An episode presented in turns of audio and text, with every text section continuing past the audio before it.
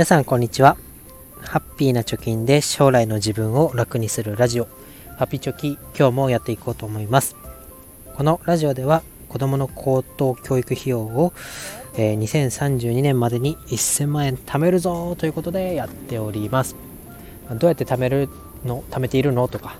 お前一体いくら溜まってんだ？という方はぜひブログの方を見に来てください。プロフィール欄に貼っております、えー、今日のテーマは日本円の置き場を見直した方がいいんじゃないかなと思ったということについて話したいと思います。まあ、思ったというか、まあ、もう今ね、円安がどんどん進んで、125円とかになりましたね。ということで、えー、100%日本円で持っておくとか、まあ、給料を日本円でもらって、年金も日本円でもらって、でその保管場所も日本の銀行みたいなのは危ないよって言われてますけど、えそれがね、まあ、どういうことなのかっていうのを、まあ、私の理解の上で、えー、話したいと思いますと。で、ちょっと間違ってたら申し訳ないんですけど、私の理解で言うと、まずコロナになって、で、そのコロナで経済が止まるということで、え、お金の動きがなくなりますから、外出できないとかで、え、物を買えないとか、外に出れないからお金を払わない。旅行にも行かない。みたいなことになって経済が止まっちゃうみたいなことになったので、えー、世界の、ね、銀行はお金を吸ってまあ言ったらばらまいた。給付金とかいう形で日本にもばらまかれたと思いますけどばらまいた。でそれをそろそろコロナも落ち着いてきたいし、えー、経済を正常化しよう。元の状態に戻そうということで、えー、アメリカのねパウエルさんがじゃあそろそろ金利を上げましょうみたいな話。ゼロ金利やめますっていう発言をしたと。そしてね、えー、おぼかたさんがねスタップ細胞はあり、えー、もうもう疲れてるからダメだ。あのまあそういうことを言って、えー、金利を上げようという動きがありますと。でどうなるかっていうと金利が上がるっていうことは、えー、預金の金利が上がる。例えば今メガバンク。の普通預金金利が0.001%なのが、まあ、極端に言えば1%に上がります。っていうとどうしたいですかね皆さん。今までは100万円預けてても10円しかもらえなかったものが100万円預けたら1%だと1000円か？になるってなったらみんなお金を使うのをちょっと控えて銀行にお金を預けた方が増える可能性が高いと思って銀行にお金を預けますと。え逆に、金利が上がるというと、えー、貸し出し金利っていうのも常時て上がります。貸し出し金利って何かっていうと、まあ、住宅ローン金利だったり、もうちょっと上がるって言ってますけど、住宅ローン金利だったり、まあ、お金を借りる時にかかる利息も上がるよと言われるということになりますと。そうなると、まあ、1000万借りて、なんかこう建物をね古くなってきたから建て替えようみたいな考えがあったとしても金利が上がる前は、まあ、極端にまあでたらめな数字ですけど1000万借りて100万円の利息を払えばよかったものが、えー、金利が上がることによって1000万借りたら200万円利息が取られると。100万円多く返さなきゃいけなくなるってなると、えー、企業とかお金を借りたい何かを直したいとか思ってる人たちもいや今100万円も多く払うんだったらちょっと今様子見とこうかなみたいな感じでお金を借りる人が減ると。そういうそうなるとどうなるかっていうと銀行としては個人とかはお金を金利が上がることによって預けたいということで銀行にお金が集まると。逆に貸し出す方も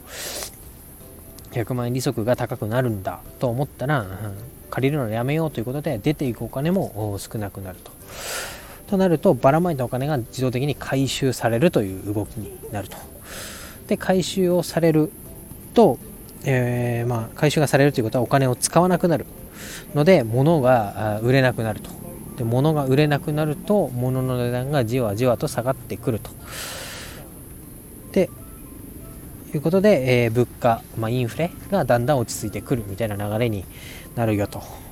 いう流れが今起こっております。で今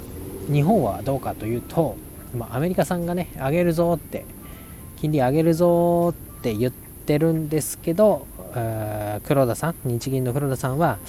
いや上げるのはどうかなみたいな上げる気はないよみたいなことを言っていてアメリカが上げるぞと言って黒田さんは上げないぞとまあなんかラストスパートをかけるぞって言ってちょっとギア上げてアメリカ走り出したのに日本はタラタラ走ってるみたいな感じですかね。ってなると、え、どんどん今円安が進んでいるということで、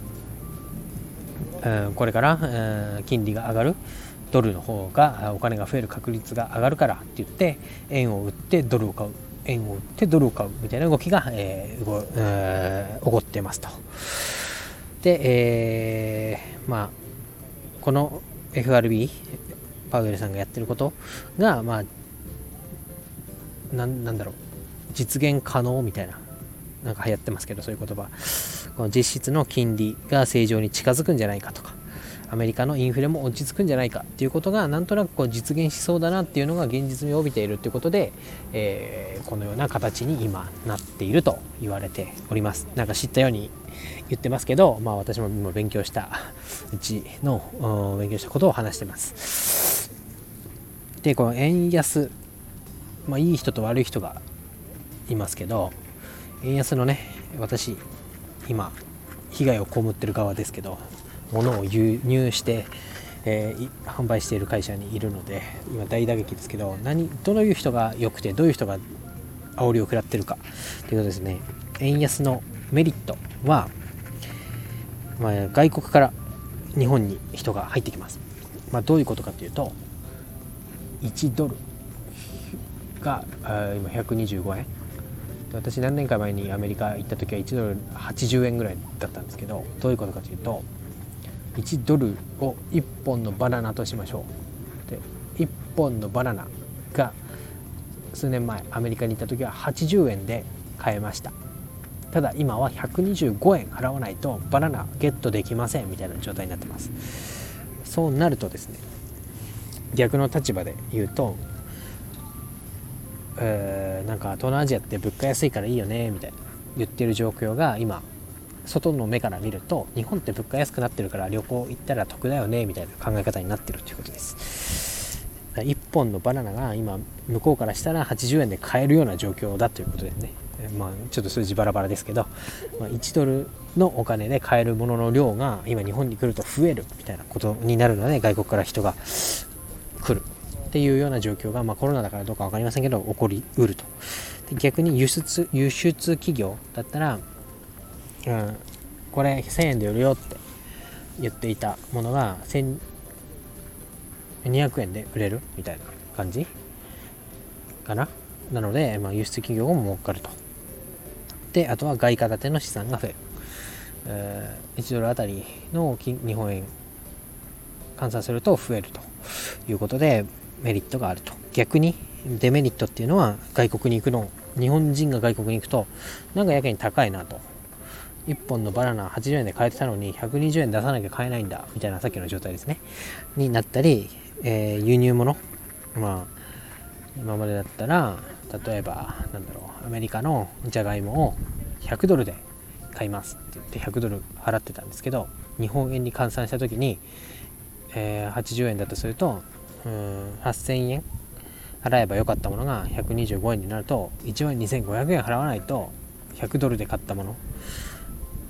が実質払う額が大きくなっている。高くなっているということですね。であとは、えー、外貨を買うのが高くなる。外国株を買うのも高くなる。ドル建てのものを買うのも高くなる。1本のバナナを80円で買えたものが125円払わないと買えなくなると。これもその通りでデメリットですよね。で、えー、タイトルの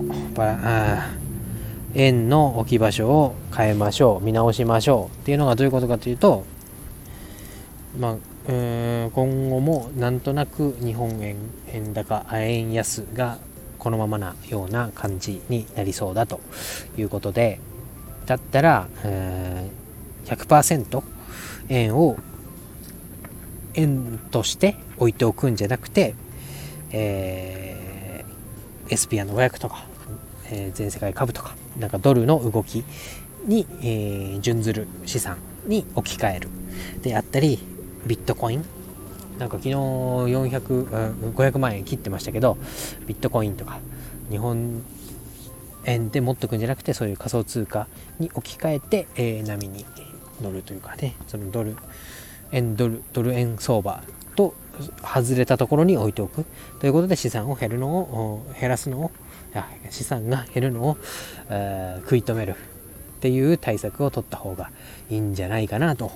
いうことでちょっと小難しい理解のしづらい話をしましたけど、えー、とりあえず覚えておいてほしいというか覚えておいた方がいいかなと思うのは円で100%持っておかないというのが今日のポイントかなと思います。今日は以上です。バイバイ。